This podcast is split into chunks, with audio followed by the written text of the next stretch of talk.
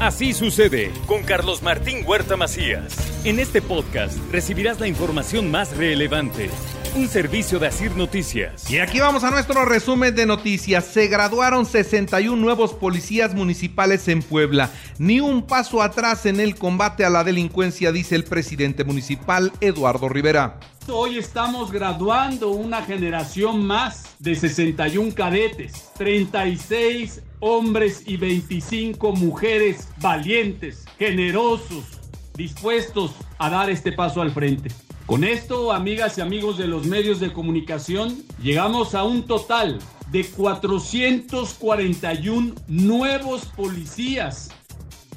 Durante la entrega de patrullas en Tepeaca, el gobernador Sergio Salomón Céspedes Peregrina llamó a los alcaldes a certificar a sus policías y las patrullas tienen que ser tripuladas solo por personal certificado. De que invertir en seguridad pública y que nosotros estamos proporcionando las patrullas, casi de más de mil, o cerca de mil patrullas para todos los municipios del estado de Puebla, evitando un gasto importante y haciendo años que no se entregaban patrullas a los municipios. Acusan a policías municipales de Puebla de irrumpir en una universidad e intentar detener violentamente a un estudiante. Ya se investiga si corresponden sanciones o no. Localizan el cuerpo de una mujer en un terreno en Santa Lucía, esto es al sur de la ciudad de Puebla. Naturalmente fue ejecutada. Por segunda vez en una semana operativo en la cuchilla. El sábado hubo otro donde murió un comerciante. Hoy no hubo enfrentamientos. Una mujer abortó al llegar a una farmacia sobre la prolongación de Avenida Reforma. Ella se reporta bien afortunadamente. Gobiernos de Puebla y Guanajuato trabajan en la seguridad de la zona limítrofe. Ya se integró también la Sedena y la Guardia Nacional para trabajar en esa parte. Se reactivarán los arcos de seguridad para reforzar las acciones operativas y de vigilancia en las carreteras, así lo dice el gobernador del estado, Sergio Salomón Céspedes Peregrina. Seguimos avanzando, tenemos proyectos importantes para estar reactivando los arcos de seguridad, pero ya de manera operativa que generen en verdad condiciones de trabajo y que, esto permita que haya más seguridad en todas las zonas del Estado. El gobernador avala que la Secretaría de la Defensa tome el control del Aeropuerto Internacional Hermano Cerdán para que sea un nodo logístico de la región sur-sureste. La Secretaría de Salud confirma que tres menores de la primaria Justo Sierra de Tehuacán presentan el virus de manos, pies y boca. Están siendo vigilados porque es altamente contagioso.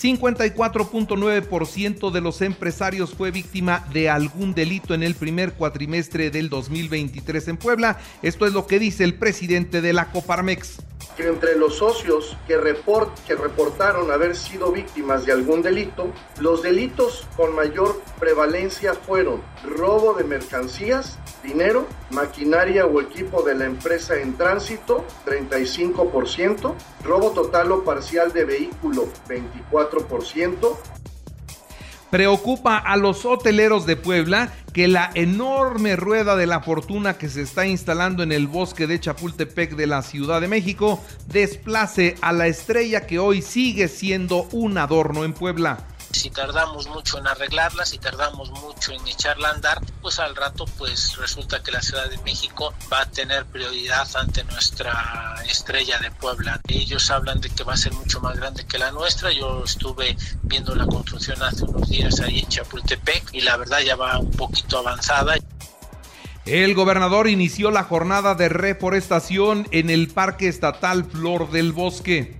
Por eso yo celebro que podamos estar en esta temporada sembrando 9 millones de plantas, además de que realizaremos acciones encaminadas a tener invernaderos propios y a reconvertir los terrenos agropecuarios para uso forestal a fin de incrementar la cobertura arbolada. Así es que este acto es para ustedes jóvenes y este acto es para el futuro de las siguientes generaciones.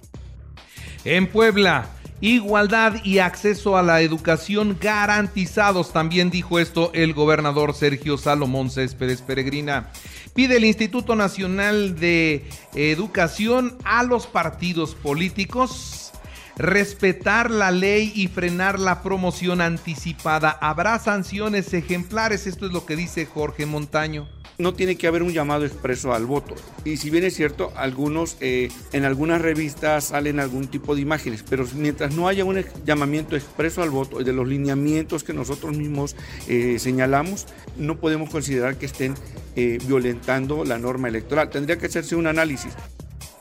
Y aunque la autoridad judicial falle en mi contra, sí podré competir por la gubernatura de Puebla, dice Claudia Rivera Vivanco y continúo con mis derechos políticos vigentes, que eso es lo más importante. Ni siquiera ese proceso, en el peor de los escenarios, me niega mis derechos políticos. Así es que no solamente voy a señalarlo con mayor determinación, sino vamos a hacer un trabajo todavía mucho más fuerte, con juego limpio, pero sin quedarnos calladas y sin ninguna censura. Los partidos políticos deben cumplir con la paridad de género. Esto es lo que dice Margarita Palomino de la organización 50 más 1. Yo lo que creo es que los procesos y las transformaciones son eso, son procesos, no son de la noche a la mañana. Para nosotras es muy importante los avances jurídicos, son fundamentales. Lo que hoy está en la ley y que está en México y que no está en ningún otro país, que es eh, la ley de paridad total, es fundamental, pero no es suficiente con ello. El proceso de selección del candidato presidencial de la oposición sí garantiza la equidad. Esto es lo que destaca Ana Teresa Aranda Orozco. Pues mira, yo creo que el, eh, modelo se construyó eh, pues con la intervención de la sociedad civil y de los partidos y pues no sé si habría alguien que esperaba una coronación, pero no podíamos coronar una reina porque no, no se puede. Tiene que ser un proceso abierto a la ciudadanía y claro que las mujeres tienen posibilidad. En la información nacional e internacional, ya viene otro ciclón tropical en el Pacífico mexicano. Se espera que en unas horas se forme frente a las costas de Oaxaca, mientras que la tormenta tropical Adrián, que pasó a ser huracán categoría 1, está ya cerca de las costas de Manzanillo, Colima murió un niño de 5 años. Sus padres lo dejaron encerrado en un automóvil durante 5 horas. Esto fue en Mexicali, Baja California. Y bueno, pues el intenso calor acabó con su vida. Ya suman 112 los mexicanos muertos por la onda de calor. Esto lo confirma la Secretaría de Salud. Ya fueron identificados los asaltantes del centro comercial Antara en la Ciudad de México, a la espera de que sean liberadas las órdenes de aprehensión. Esto es lo que informa el jefe de la policía capitalina, Omar García Harfush. Descartan la complicidad de los guardias del centro comercial. 1.1 millones de pesos el monto de lo robado. Trabajadores conjuntamente de la Secretaría de Seguridad Federal y del Estado de Chiapas están buscando a los 16 funcionarios administrativos levantados en una carretera de esa entidad. Esto es lo Rosa Isela Rodríguez, mientras los familiares de las víctimas le piden al presidente que intervenga para cumplir las demandas de los secuestradores y sean liberados sus familiares. Ante esta situación, el presidente de la República Mexicana les respondió que pronto serán liberados porque si no, los va a acusar con sus papás y con sus abuelitos. Así respondió el presidente a una situación verdaderamente crítica. Xochitl Galvez se convirtió en un fenómeno mediático. En 24 horas superó los 3.4 millones de vistas en un video que grabó frente a Palacio Nacional. Ahora dice tener una oferta diferente para los mexicanos. Lili Telles anunció formalmente su retirada de la contienda para elegir candidato de la oposición a la presidencia de la República. Considera que el sistema está complicado y que deja sin oportunidad a quien está fuera de los partidos. Claudia Sheinbaum señaló que es tan complicado el proceso opositor que por eso se están bajando los aspirantes y dice que son muy cínicos porque va a ser un dedazo. Eso es lo que ella ve en la oposición y algunos se preguntan, ¿y en Morena acaso será diferente? Por su parte, Marcelo Ebrard señala que la importancia de transparentar los recursos adicionales al presupuesto otorgada por Morena en este proceso de acercamientos a la población es y debe ser transparente. Insiste, él ha gastado 280 mil pesos en una semana. La senaduría permanente y pensión vitalicia le ofrece Gerardo Fernández Noroña Andrés Manuel López Obrador si él llega a ser el presidente. Dice que se lo merece. Así que abajo los calcetines del señor Fernández Noroña.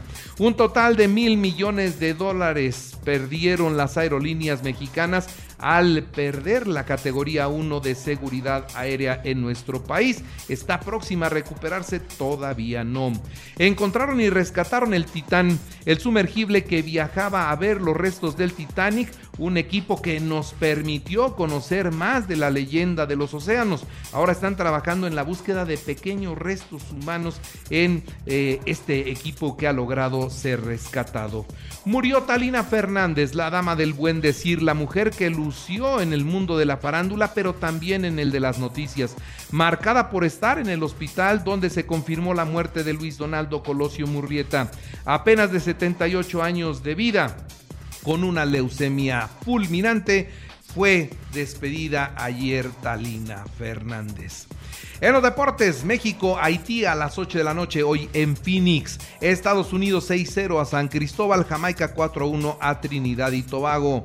El Puebla Tigres, bueno, pues ante este partido Brian Angulo considera que el equipo encara con ilusión y ánimo de revancha el arranque del torneo. Piratas de Campeche 4-1 a Pericos en el segundo de la serie en el Parque Nelson Barrera. En las grandes ligas, Yankees 11 a 0 a los Atléticos de Oakland. En los centroamericanos, la delegación mexicana se mantiene a la cabeza del medallero, tiene 136 preseas, de estas 52 son de oro.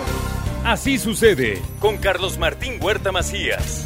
La información más relevante, ahora en podcast. Sigue disfrutando de iHeartRadio.